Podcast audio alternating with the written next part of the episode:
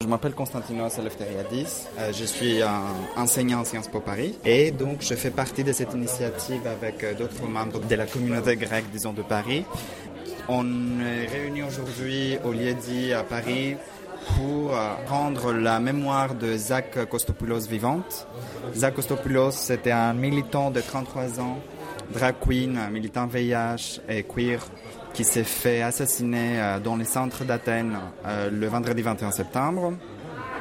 Il a essayé de s'enfuir d'une bijouterie où il s'est retrouvé bloqué euh, l'après-midi du 21. Et là, dans, son, sa tentative de s'échapper, le propriétaire de la bijouterie avec un autre mec, on l'a tabassé très gravement. Zach, bah, il a réussi un peu à s'échapper et à ce moment-là, c'est les policiers qui arrivent et qui ont continué, disons, les tabassages. Mhm. Et euh, donc Zach, il tombe euh, presque mort. On ne sait pas encore, les faits ne sont pas très bien établis encore. Il y a des enquêtes en cours. Ils essayent de le menotter et on l'amène à l'hôpital menotté et à l'hôpital, on constate sa mort mais on ne sait pas exactement à quel moment précis sa mort est arrivée. je m'appelle Ben, Ben Matzes. Après les événements, il y a eu une assemblée à l'école polytechnique. Ça, c'est la première réaction. Et une première manif euh, quelques jours plus tard qui a réuni 3, 000 personnes. Et une deuxième, je crois, qui a réuni 5 000 personnes. Après son enterrement, oui. Mais euh, ça n'a pas suscité des réactions euh, politiques, euh, institutionnelles importantes. Voilà. C'est pour ça qu'on insiste sur le fait de créer un espace public en France et à l'étranger, à l'international, porter l'affaire pour peser aussi dans le déroulement de l'enquête, dans le procès, et surtout poser un certain nombre de questions qui fâchent.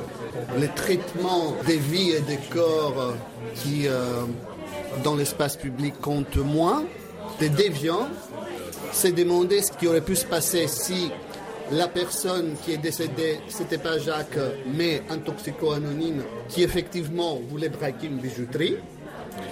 Et euh, contrer surtout la campagne de désinformation et de légitimation du crime, de légitimation de l'ordre social surtout, hein, de légitimation et la sacralisation de l'ordre propriétaire.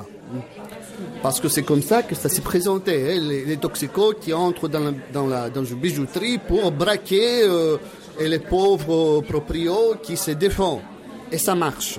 Donc il faut contrer ça on ne sait pas exactement comment on va coordonner parce que je ne pense pas qu'on a la possibilité de coordonner quoi que ce soit, mais on donne l'ampleur pour continuer à être en lien avec les mobilisations très importantes en Grèce, même si elles n'étaient pas si nombreuses. Quand même, il y a des associations, il y a un mouvement existant et du coup, on va essayer de, soutenir à partir de la création d'un collectif ou d'un espace public euh, qu'on peut se retrouver avec les fonds. Il y a déjà un fonds pour soutenir euh, leurs parents que vraiment les coûts de, pour défendre une telle, un tel procès sont très très coûteux. Voilà. Qui aspirent à étouffer l'affaire. Hein. Tout à fait. C'est les deux liés en fait. Il faut une, une mobilisation symbolique contre euh, médiatique ou avec d'autres moyens des médias que nous on a aujourd'hui avec les, nouveaux témoignages, avec euh, tout, tout, ce qu'on peut en avoir comme source ou comme épreuve euh, pour l'affaire et aussi un côté assez pragmatique pour soutenir la famille et contrer les mécanismes institutionnels et judiciaires. Voilà, hein. exactement. Sur cette affaire, c'est très, ce qui est très important à dire, c'est que le mouvement LGBTQ en Grèce a eu une présence très forte. Mm. Euh, il a embrassé le, la mort d'Isaac, il a mis dans, les, dans l'agenda de ses propres revendications, c'est-à-dire faire les institutions parler de la vérité de cet événement. C'est un mouvement euh, très je ne vais pas dire nouveau, mais assez dynamique les dernières années. Il y avait une série de revendications qui, ont été, qui sont passées en Grèce, comme par exemple l'union civile, la reconnaissance de, la, de l'identité des personnes trans, etc. Donc il y a quand même quelque chose qui bouge, mais en même temps, il faut que les autres mouvements de gauche, les autres partis politiques de gauche soient plus présents pour euh, contribuer à la dynamique qui a été commencée par le mouvement LGBTQ grec. Quand même, il y a toujours des, passerelles entre euh, les mouvements féministes, les mouvements LGBTQ, mais vraiment, il y a un dynamisme, même si c'est pas un mouvement très ancien, de, de longue date, c'est un mouvement assez récent quoique, mais c'est assez récent, on peut dire, par rapport aux autres mouvements européens, mais c'est assez fort, assez important, très important même, si je peux me permettre. Et du coup, il faut continuer vraiment à, à, les développer, à les faire attendre dans les plus grandes instances, en fait, euh, médiatiques ou pas que. Il ne faut pas attendre grand-chose des bureaucraties euh, partisanes. Hein. Voilà, tout à fait. Merci beaucoup, en Merci à vous.